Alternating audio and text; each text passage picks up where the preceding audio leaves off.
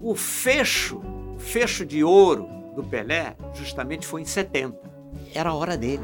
Arremessou para arriba, levantou de primeira. Ao Pelé, cabeceou.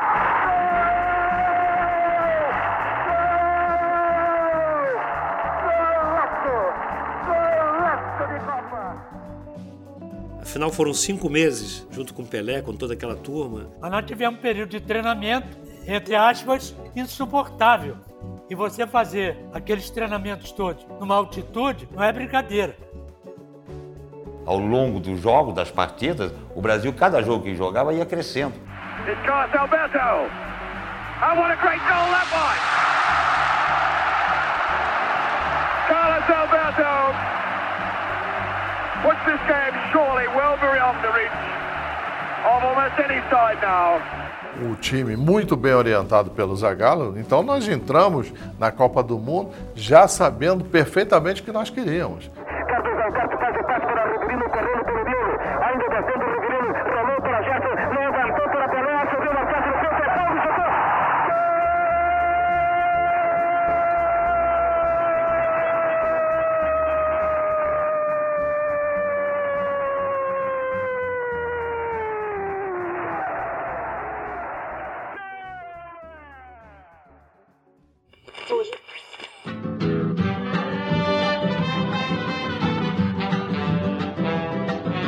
Moro num país tropical, abençoado por Deus. Brasil 1969. País tropical e aquele abraço estão no ar. Guerra no Vietnã, conflitos no Oriente Médio. João Avelange convida João Saldanha, um comunista, para dirigir a seleção brasileira. Médici é ditador. Ele e Saldanha têm em comum apenas a paixão pelo futebol. Três anos antes, o Brasil fora eliminado na Inglaterra sem definir um time. Saldanha assume e define 11 titulares e 11 reservas. As feras do Saldanha mostram as garras nas eliminatórias. Seis vitórias seguidas. Tostão sofre descolamento de retina. O Brasil perde dois amistosos e empata com o Bangu. 1970 não parece promissor. Médici sugere Dario. Saldanha manda-o escalar o ministério. O jogador mais importante do time não está satisfeito. Avelange demite Saldanha e diz: ele queria aparecer mais do que Pelé. Nos idos de março, Zagallo assume. Mudava o destino de um grupo de homens cuja missão era posse permanente da taça Gilles Rimet. Esta é a sua história. Brasil 70, The Dream Team.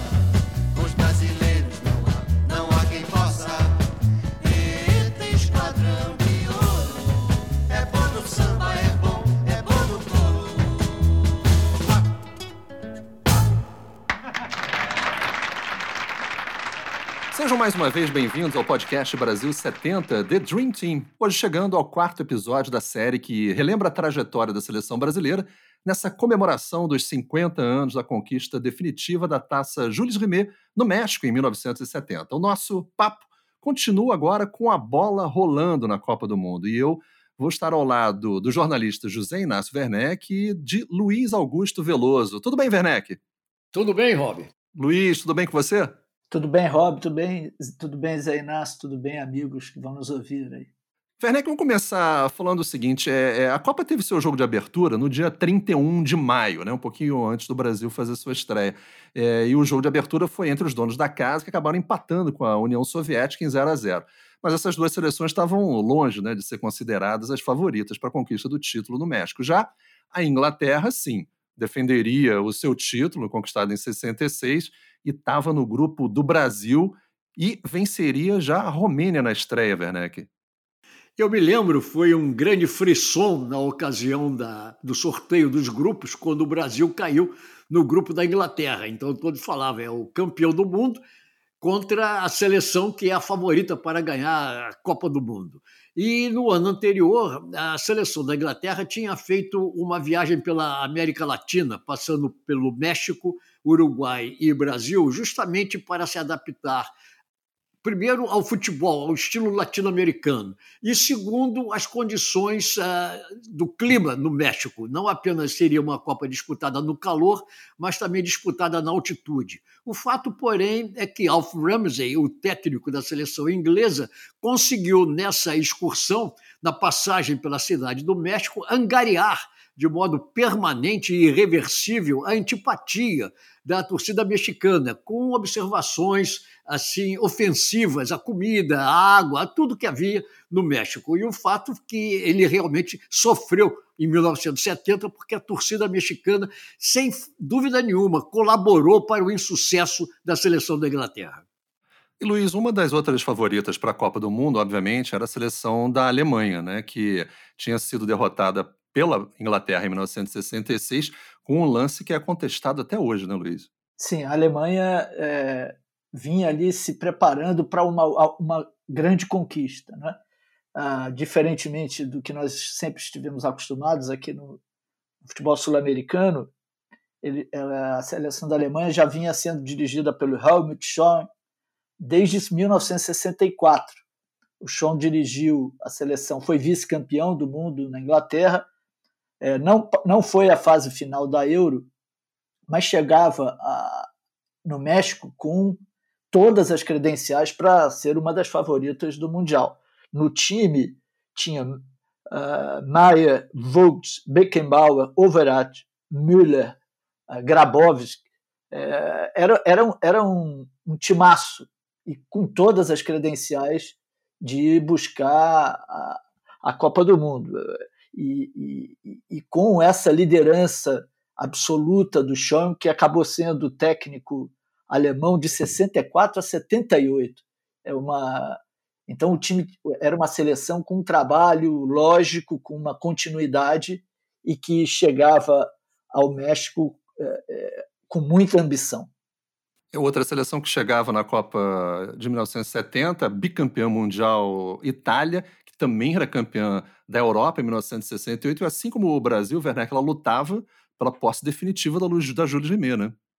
A Itália, o Brasil e o Uruguai eram as seleções que tinham condições de ficar definitivamente com a taça de Rimet.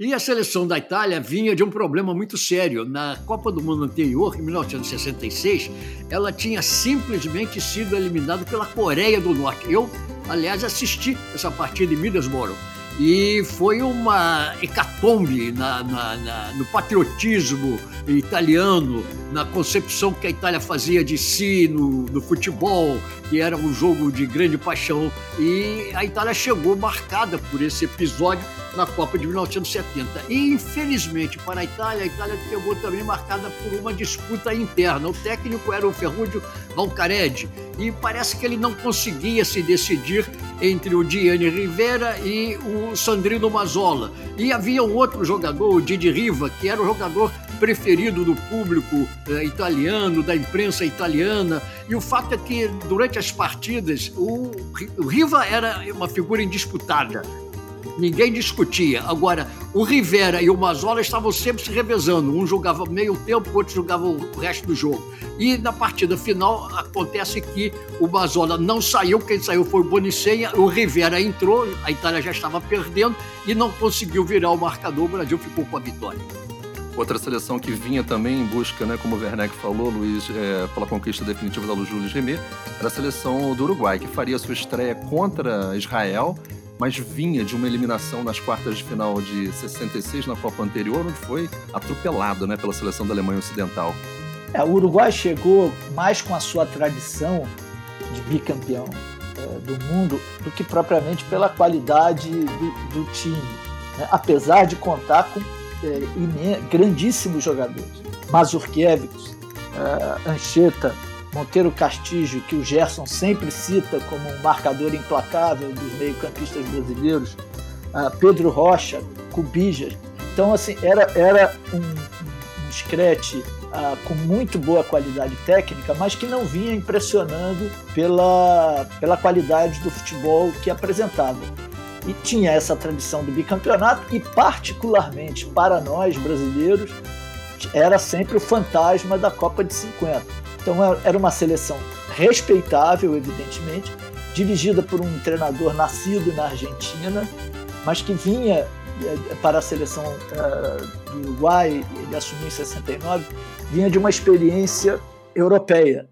Ele tinha dirigido o Panathinaikos e, afinal, era, era um bicampeão do mundo. Então, claro que tinha que ser considerado sempre, e sempre será considerado, um, uma seleção com alguma ambição numa Copa do Mundo.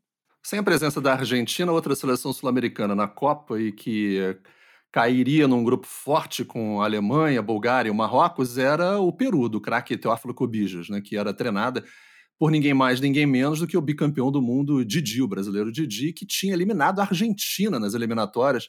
Venceu o primeiro jogo por 1 a 0 depois empatou o jogo da classificação em Buenos Aires, um jogo que poderia ter levado até uma partida extra.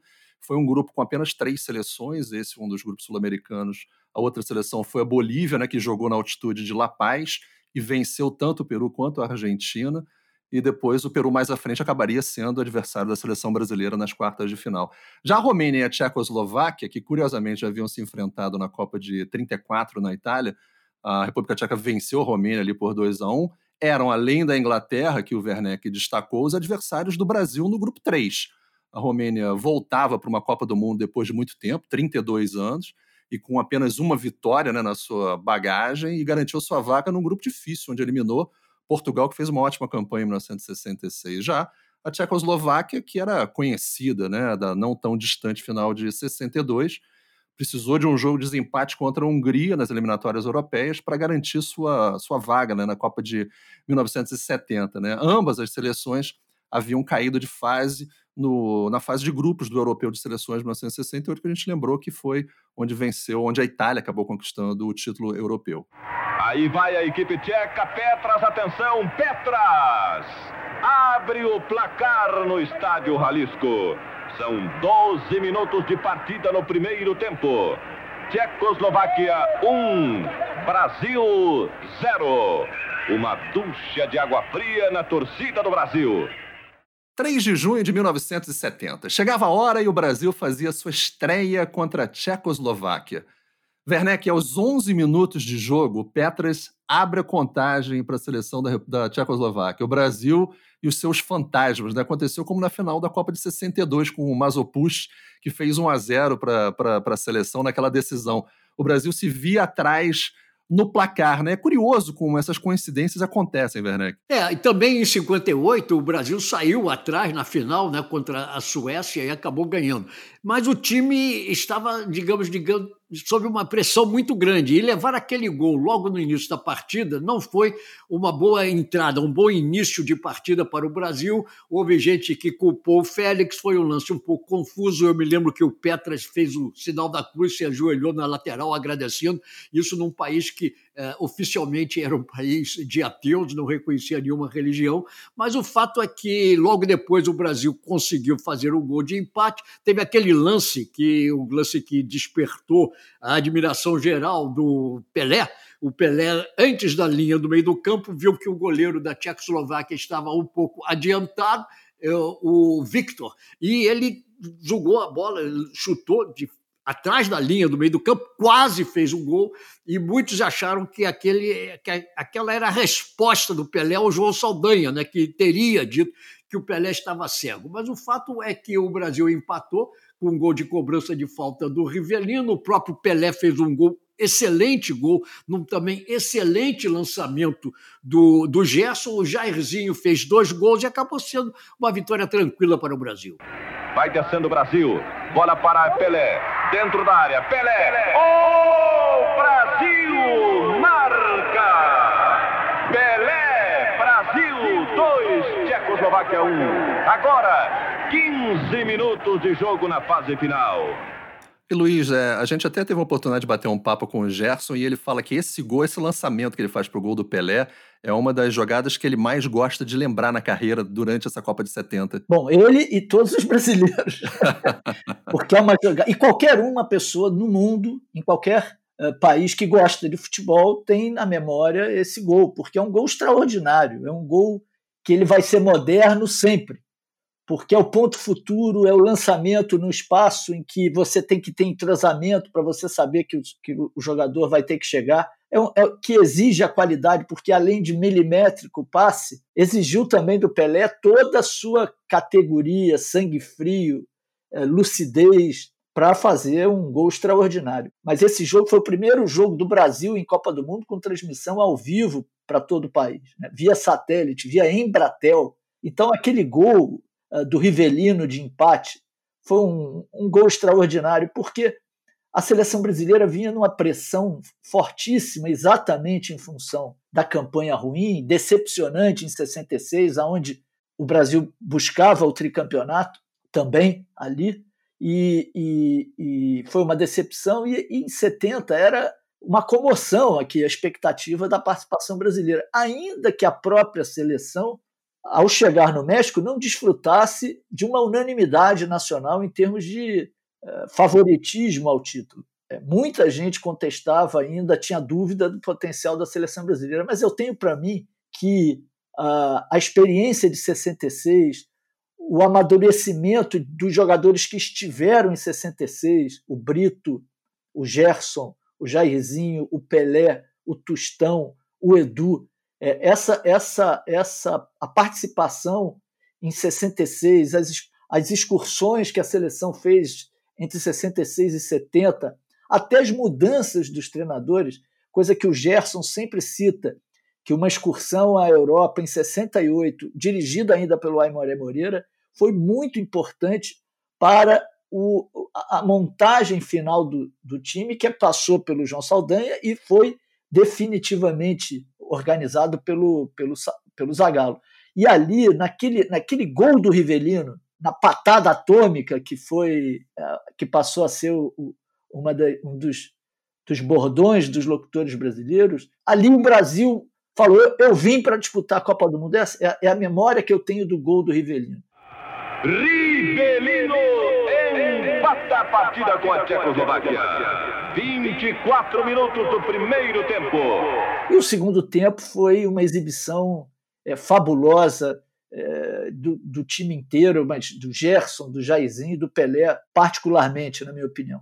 É, vamos lembrar então, na né, escalação da seleção brasileira, o Brasil jogou com o Félix, Carlos Alberto na lateral direito, o Brito era o zagueiro central, Piazza, o quarto zagueiro, Everaldo na lateral esquerda, meio campo com o Clodoaldo, com o Gerson e com o Pelé, e o ataque com Jairzinho, Tostão e Rivelino e Werneck. Nesse jogo, o Gerson saiu machucado e entrou o Paulo César Lima, o PC Caju. É, o Gerson foi uma figura primordial é, e ele saiu machucado. Ele era um jogador do, é, é que era o ponto central do, de todo o esquema do Zagallo. E eu sei que, tenho certeza, toda vez que o Zagallo tirava o Pelé, como tirou em outras partidas, ou deixou de. o Gerson, perdão, ou deixou de escalar o Gerson, é porque não havia nenhuma outra solução. O Gerson estava com uma distensão que era daquelas distensões renitentes. Ele fazia tratamento, parecia que estava bom, entrava em campo, jogava um pouco, sentia de novo, tinha que sair. Toda vez que o, o, o Zagallo tirou o Gerson foi por precaução. Inclusive, ele também tirou o Gerson depois. Ele não jogou contra a Inglaterra,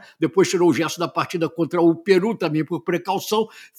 Afinal, só mesmo contra o Uruguai e contra a Itália é que o Gerson pôde ficar na sua plenitude em campo os 90 minutos. É, o Brasil empatou com o Rivelino, como o, o Luiz lembrou pra gente, ainda no primeiro tempo, aos 24 minutos. O primeiro tempo terminaria 1 a 1 e depois a seleção brasileira é, faria 2 a 1 com o Pelé, nesse golaço do lançamento do Gerson, e o Jairzinho faria 3 a 1 e 4 a 1 no, no, no, segundo tempo, terminando, portanto, aí a estreia da seleção brasileira vencendo a Tchecoslováquia por 4 a 1. Rivelino e o Piazza falaram sobre essa pressão da estreia na Copa do Mundo contra a Tchecoslováquia. Aí começou a olhar de outro jeito, né? Até é bom você sair desacreditado, né? Quando você sai muito falando que é o favoritismo, é, às vezes é, a obrigação é maior. Então nós saímos já praticamente desacreditados, de repente fizemos 4 a 1 que ninguém praticamente acreditava também, e fizemos uma exibição fantástica, uma estreia dessa maneira, não tem coisa melhor. E, e principalmente para o grupo, o ambiente, aí você já dá uma. respira com mais tranquilidade, e aí você já começa a encarar e ver os adversários de outra maneira também. Nós terminamos o jogo contra a Tchecoslováquia. No vestiário, claro, alegria, euforia, né? Sorrisos, né? Parecia que nós tínhamos ganhado o título. Já no primeiro jogo, 4 a 1 uma estreia excelente. Mas eu não esqueço que a hora que, dentro do vestiário, por quê? São aqueles que já tinham experiência anterior de Copa do Mundo, que já tinham passado por bons e maus momentos, né? Que está aquele euforismo, aquela comemoração pela vitória, estreia de 4 a 1 Eu lembro. Batendo palma, batendo palma e jogou no ar. Moçada, parabéns, foi bom, foi ótimo, foi bom, foi bom, mas precisa melhorar muito mais. O senhor Edson Arantes Nascimento, do Pelé. Chegou e como assim, peraí. E sentou, quando ele terminou de falar aquilo, ele sentou, lembro que eu estava tirando o uniforme, eu lembro que ele sentou ao meu lado e disse assim, eu tenho que falar isso aí, que senão tem neguinho aí que pode pensar que já é campeão. O Brasil, enfim, havia feito a sua estreia mais impactante dos jogos da primeira rodada e já era visto como um dos favoritos. Pela frente, agora um jogaço contra os atuais campeões do mundo. E o capitão Carlos Alberto Torres fala sobre esse jogo contra a Inglaterra. Um trabalho de conscientização com o grupo, com os jogadores, de que o jogo da Copa era aquele da Inglaterra. Então, pô, mas como o jogo da Copa? Porque o primeiro colocado naquele grupo ou Brasil ou Inglaterra. Com todo o respeito a Tchecoslováquia e Romênia. Mas o primeiro colocado seria o Brasil ou a Inglaterra, daquele grupo. O primeiro daquele grupo permaneceria jogando em Guadalajara, praticamente nível do mar. E o segundo, o que, que ia acontecer? Ia sair de Guadalajara, subir lá em cima na altitude para encarar quem? A Alemanha que estava lá, ó, só esperando. Domingo 7 de junho de 1970, um clássico já na segunda rodada da Copa contra os atuais campeões do mundo, vindo de uma vitória sobre a Romênia na estreia. Seis titulares daquela final de 66 contra a Alemanha, em Wembley, estariam em campo, além, óbvio, também do técnico Alf Ramsey. E o Brasil, sem Gerson, que sentiu no jogo de estreia e seria substituído pelo Paulo César Lima, o PC Caju. Werneck, foram quase 67 mil presentes no Estádio Jalisco. É, havia uma grande expectativa. Essa partida foi ao meio-dia, debaixo de um sol inclemente. E você falou no Gerson, vamos lembrar que também na partida anterior houve um outro grande lançamento do Gerson para um dos gols do Jairzinho. Então, o Gerson fazeria, faria muita falta. Todos achavam isso e, de fato, fez. O Brasil ganhou da Inglaterra por 1 a 0. Eu, na minha opinião, com o Gerson, a partida teria sido mais fácil para o Brasil. Logo no início, o Félix fez uma boa defesa, depois houve a defesa sensacional do Banks, num cruzamento do Jairzinho, pela linha de fundo, o Jairzinho chegou praticamente em cima da linha de fundo, cruzou e o Pelé subiu de cabeça, cabeçou forte para o chão, como manda o figurino, a bola quicou na frente do Banks e subiu. E o Banks, num reflexo extraordinário, conseguiu botar a bola por cima do travessão. Isso aconteceu no primeiro tempo. No segundo tempo veio a jogada do gol do Jairzinho, uma jogada que foi iniciada com o Tostão em cima do Bob Moore. Ele fez o lançamento para a área, o Pelé dominou e deu um toquinho leve para o Jairzinho, que chutou cruzado. Realmente o Bucks não poderia fazer nada. Agora, depois disso, houve pressão da Inglaterra. O Jeff Asson quase empatou o jogo numa bobeada do Everaldo e o próprio Zagallo diz: foi um jogo que o Brasil ganhou, como poderia ter empatado e até perdido. Luiz, eu acho que a expectativa para esse jogo, né? O Werneck descreveu vários dos lances da partida e a gente já pôde acompanhar algumas vezes a exibição, né? O tape do jogo, replay, imagens online. É, o começo do jogo, a, a seleção da Inglaterra, ela, ela, entra como é, com aquela pose, né? Postura de uma seleção campeã do mundo e, e pressiona muito o Brasil. Bom, era, era o, jo o jogo dos campeões, né? Que estavam em campo o, o campeão de 58 e 62 e o campeão de 66. Então eram duas seleções é, com muita é, moral e muita responsabilidade no Mundial. A Inglaterra é, tinha um timaço, essa é que é a verdade, né? É, tinha um, uh, alguns jogadores extraordinários, Bob Moore e Bob Charlton eram jogadores da história do futebol, e com a, a moral da, da, da conquista recente. Né?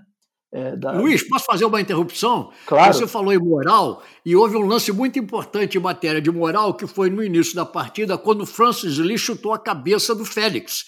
E o Carlos Alberto, pouco depois, foi lá e deu um chega para lá no Francis Lee e se impôs ali com a moral de capitão que ele realmente teve ao longo de toda a Copa de 70. Aliás, foi uma falta desclassificante, né, Luiz? A falta do Carlos Alberto em cima do, do camisa 7, né, do Francis Lee, foi uma resposta assim um minuto depois, né? O, o, o Carlos Alberto, logo após a, a, a, partida, admitiu que combinou com o Pelé né, que haveria um troco pela entrada no Félix. É, poderia, eu não sei se ele quis ser tão violento, o que ele quis é demonstrar que a, o Brasil não estava de brincadeira, não ia aceitar o, o, uma imposição física durante, é, durante a partida. Né? Agora, como o Zé Inácio falou, o jogo foi duríssimo. Na minha opinião, o jogo mais difícil do Brasil na Copa. É, qualquer resultado poderia ter acontecido na partida. A Inglaterra teve chances para uh, para vencer. Agora, é fato que nós jogamos sem. Claro que o Pelé era o maior jogador da Copa do Mundo e o maior jogador de todos os tempos, eu não tenho nenhuma dúvida disso, mas Naquela seleção, o Gerson teve um papel absolutamente único. Ele era o maestro, ele era o cérebro em campo.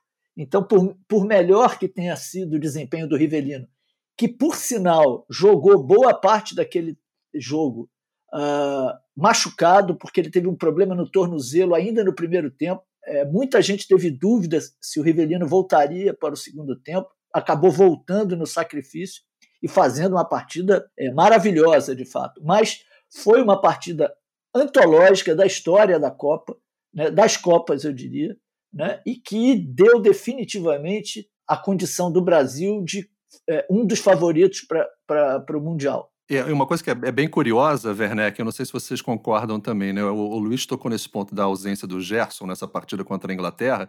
O lance do gol do Brasil, o gol do Tostão, que acontece no segundo tempo. O primeiro tempo terminou 0 a 0 o gol do é mais ou menos ali pela casa dos 15 minutos. É, é, tem uma jogada iniciada no meio de campo, a bola chega no Tostão, né, pela, pela direita, ele tenta a finalização e a bola bate na zaga, ela volta para o meio de campo, onde não tinha ninguém, né? Ele próprio tem que voltar para buscar a bola. Quer dizer, aquela posição ali no meio é muito clara, né? Era a posição que normalmente seria composta pelo Gerson. É, e houve um, um, outro aspecto tático interessante dessa partida, que foi depois do gol, o Brasil com a vantagem no marcador de 1 a 0, o Zagallo tirou justamente o Tostão. Porque o que, que o Zagallo queria ali? O Zagallo queria fechar o time e deixar um centroavante rompedor como era o Roberto Miranda para um contra-ataque. Foi isso que o Zagallo procurou fazer no segundo tempo. Um pouco por, por, por, culpa disso, um pouco por causa, por causa disso, a seleção da Inglaterra foi mais à frente e chegou a pressionar o Brasil no final. Mas a intenção clara do Zagallo ali, tirando o Tostão, foi de deixar o time mais fechado e ficar na esperança de uma jogada de contra-ataque em que o Roberto Miranda pudesse chegar lá e fazer um gol que liquidaria a partida. Agora é um lance de genialidade, né, Luiz, do, do Tostão ali, porque ele recupera essa bola e ele faz uma trama na canhota ali com o Paulo César Lima e ele protege com o cotovelo, né? Eu não sei se na, eu não sei se era o, o, o Bob Moore que chegava para fazer a marcação. Foi Bob Moore. Foi Bob, Bob Moore. Moore, né? E é, consegue fazer um cruzamento, enfim, aí a sequência da jogada é clássica, isso daí aos 15 minutos do segundo tempo. O Rob, inclusive, eu ouvi de alguns jornalistas ingleses, não muitos, mas ouvi de alguns, uns dois ou três, que quando você falou aí que o Tostão protegeu com o cotovelo, que o Tostão teria feito falta no Bob Moore. Eu acho que não. O fato é que o lance prosseguiu e o Brasil fez 1 a 0. É, eu acho que foi um dos lances mais tecnicamente preciosos do Mundial, do Tostão, né? porque ele fez o drible no Bob Moore, não foi em qualquer zagueiro da Copa do Mundo. Ele, ele, ele fez um drible, ele deu um drible genial num dos maiores zagueiros da história do futebol mundial. E o outro momento marcante para mim é, dessa partida, o que tem a ver com é, o papel dos, dos, gigantes na história do futebol, é a cena do Bob depois da derrota né, para o Brasil, é, abraçando o Pelé e fazendo questão de ficar com a camisa do Pelé. Essas é, é, é uma, é uma é, uma, é um momento dos gigantes da, da Copa do Mundo. Um, um, jogo extraordinário em que ele devia estar muito frustrado porque a sua seleção fez por onde uh, ter um, uma, uma, um, placar melhor do que a derrota.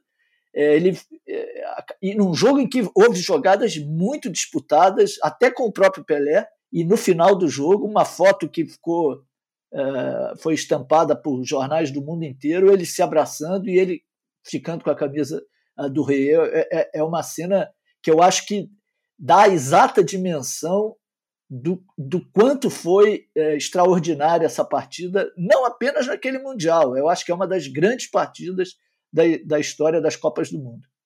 Werneck, outra coisa que é importante né, desse confronto entre Brasil e Inglaterra é que a vitória ali sobre a Inglaterra, a segunda vitória do Brasil, né, a segunda rodada, o Brasil praticamente garantia a permanência em Guadalajara que era o que o Brasil queria. Se eu pudesse acrescentar alguma coisa nisso que o Luiz falou sobre o Bob Moore, é o seguinte: eu conheci bem o Bob Moore pessoalmente e realmente era uma pessoa de atitudes muito elegantes. Então, essa atitude que ele teve com o Pelé foi típica dele. Agora, de fato, o Brasil queria ganhar aquele jogo para poder continuar em Guadalajara. Era a intenção clara do Brasil ficar na cidade, onde tinha uma excelente recepção por parte da torcida. A altitude era, inclusive, uma altitude inferior à cidade do México. Tudo favorecia o Brasil em Guadalajara. O Brasil se adaptou muito bem a Guadalajara e queria ficar ali.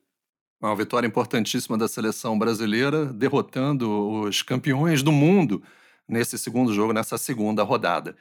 O técnico Zagallo e o Rivelino relembram a dificuldade que foi essa partida contra a seleção da Inglaterra.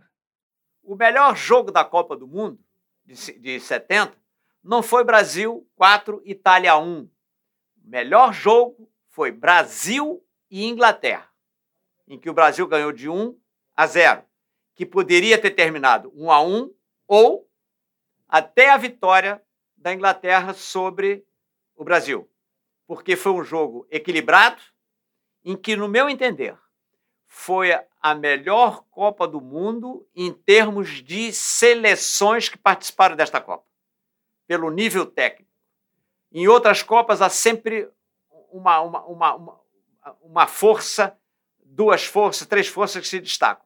Ali naquela Copa houve uma, uma, uma união de, de seleções sensacionais que participaram, como a Alemanha, como até a seleção peruana, a Romênia, né, sem falar na Inglaterra, né, Brasil, que se sagrou tricampeão do mundo, em que fez uma, uma Copa extraordinária, em que a própria imprensa é, da Inglaterra disse que era um sonho que estava sendo realizado. Mas foi difícil, foi um jogo realmente você tinha, eles tinham um Bob Shaw, um Bob Moore, um Banks, apesar que teve aquela jogada do Pelé que é impressionante, né? Aquela cabeçada que o Banks defendeu, coisa inacreditável que ele já estava comemorando o gol.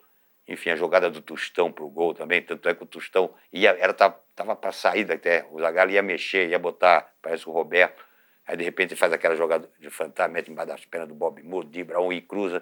Aí o Pelé domina e ajeita para o Jair 1 a 0 Então realmente foi um jogo, um jogo complicado para nós. Um lance memorável que marcou essa partida, o Werneck já falou sobre isso, foi a defesa do Banks na cabeçada do Pelé. Né? E o Félix também foi obrigado a mostrar todo o seu talento na meta brasileira. Luiz, a jogada da defesa do Banks começa com uma saída de bola do Félix pelo lado direito, o Carlos Alberto mete uma bola de trivela na direita para o Jairzinho, vem o cruzamento e aquela cabeçada do Pelé acontece. É, acho que é um dos lances mais memoráveis da história da Copa do Mundo, né? A, a, a, além do gol né, do, do Jairzinho, e, e essa, essa é uma jogada anterior, é, é, em que de novo o Jair é protagonista é, é dela, porque. E, e, mas de fato você chamou atenção o que é a, a, ela, ela se inicia com o lançamento de Gerson, do Carlos Alberto, apesar de, de pé direito e de trivela, mas de, com uma precisão, com uma, uma visão de, de, uma noção de tempo e da onde o Jairzinho podia chegar, e o Jair foi no limite para que a bola não ultrapassasse a linha de fundo e fez o cruzamento perfeito. Foi a jogada perfeita que culminou com uma defesa que ninguém uh, esperava que um goleiro fosse capaz de realizar. Quer dizer, porque o Pelé, é, se você pode fazer, usar uma jogada como manual de como um atacante deve cabecear uma bola, é, aquela jogada do Pelé. Ele foi, fez todos os movimentos perfeitos, cabeceou com força para baixo E o Gordon Banks fez uma, um, uma intervenção que o marcou para a história, para todo sempre. E que transformou o Banks numa figura é, acima da seleção inglesa, eu diria. Né? Uma figura do futebol mundial. Quer dizer, é, quem viveu aquela Copa do Mundo é, passou a ter no Gordon Banks uma referência de, de qualidade, de, de, de, alguém que é capaz de fazer uma defesa é, fora de qualquer padrão.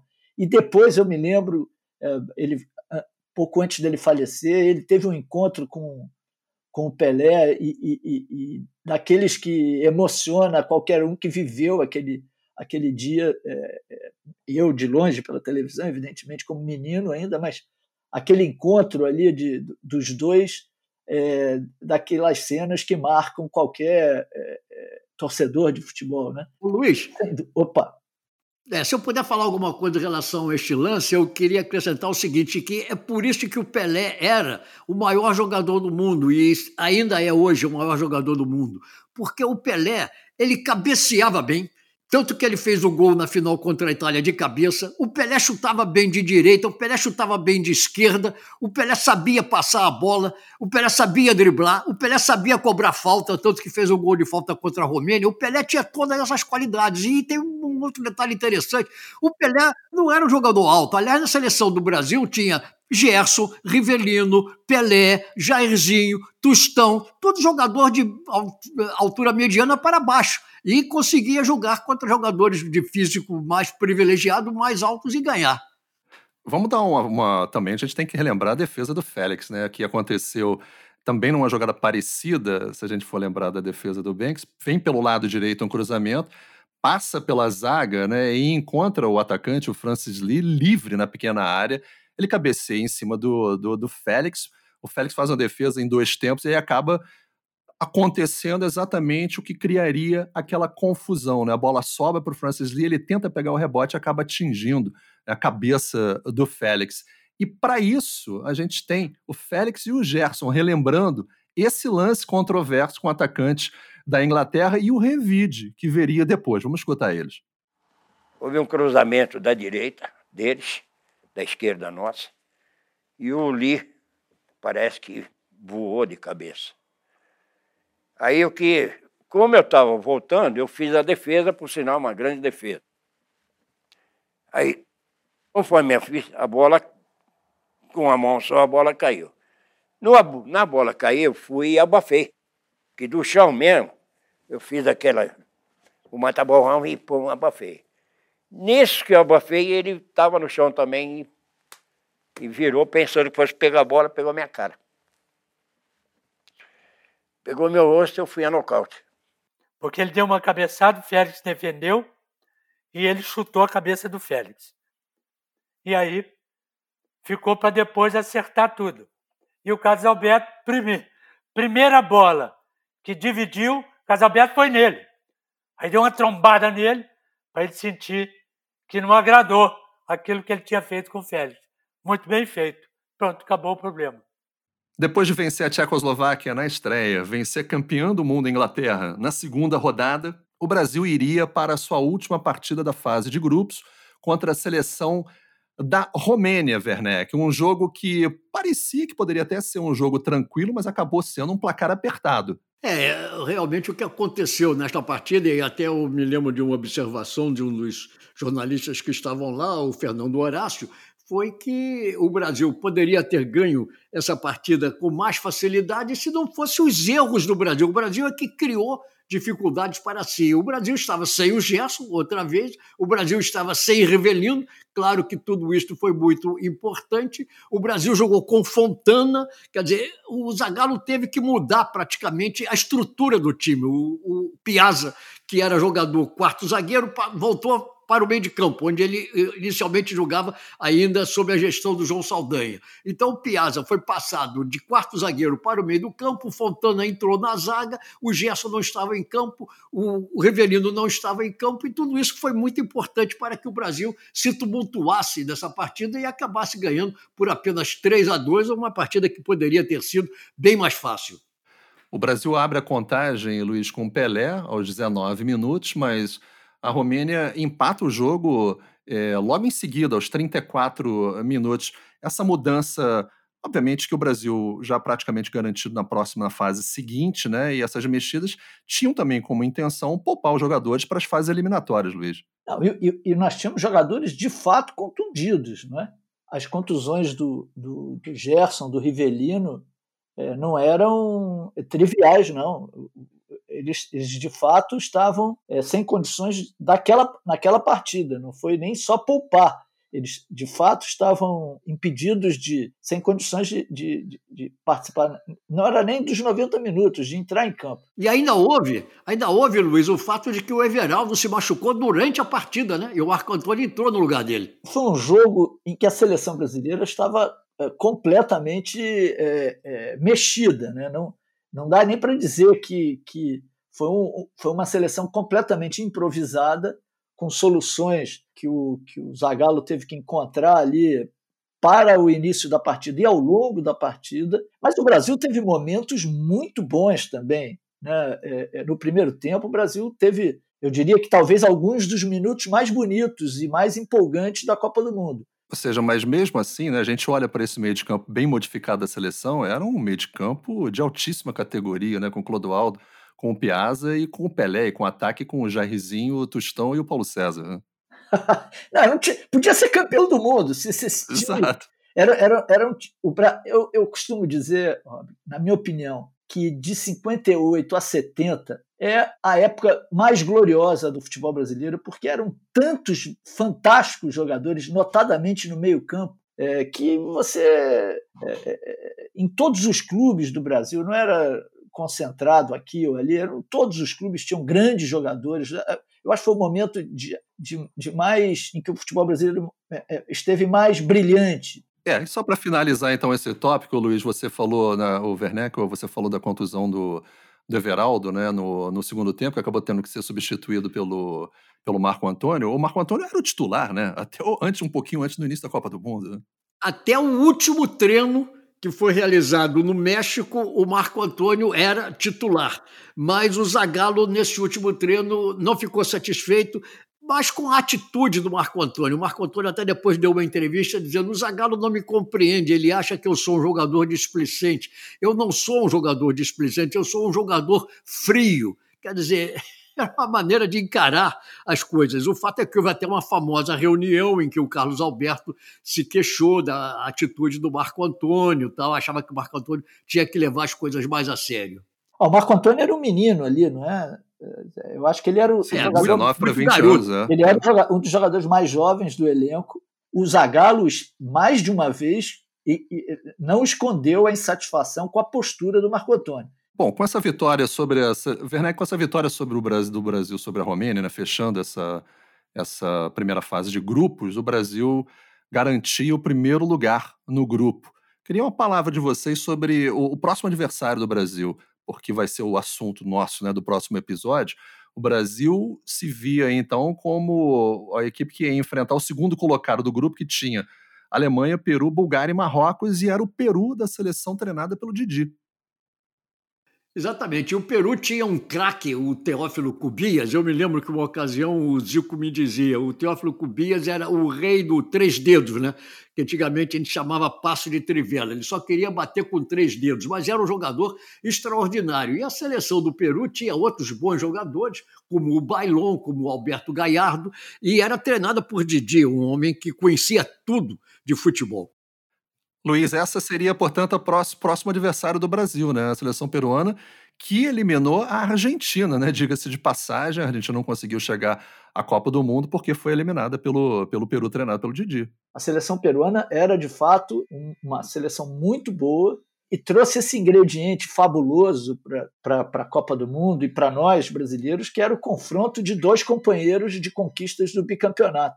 Zagallo e Didi. Bicampeões juntos em 1962, 58 e 62, o Zagallo e o Didi chegariam frente a frente na, na próxima fase. Né? A seleção encerrava, assim, a sua participação na primeira fase. 100% de aproveitamento, aumentava o favoritismo e a garantia de permanecer em Guadalajara avançando até a final. Então, no próximo episódio do Brasil 70 The Dream Team, os jogos das quartas de final contra o Peru e a semifinal histórica contra o Uruguai, exorcizando um fantasma. Muito obrigado então pela sua companhia e até lá! O podcast Brasil 70 The Dream Team foi produzido em cooperação com o jornal Lance e usou áudios da Fundação Getúlio Vargas, do Portal da Copa 2014, ESPN e música de Circular Moves. E deixamos vocês com o Samba do Tri, de Léo Russo, Alceu Maia e Léo Pérez.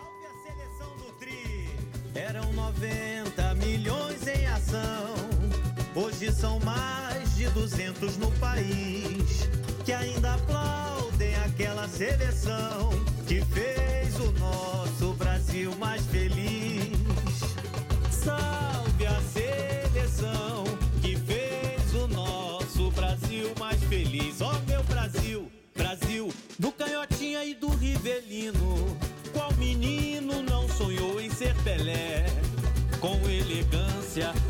Então nos encantava, o capita comandava, os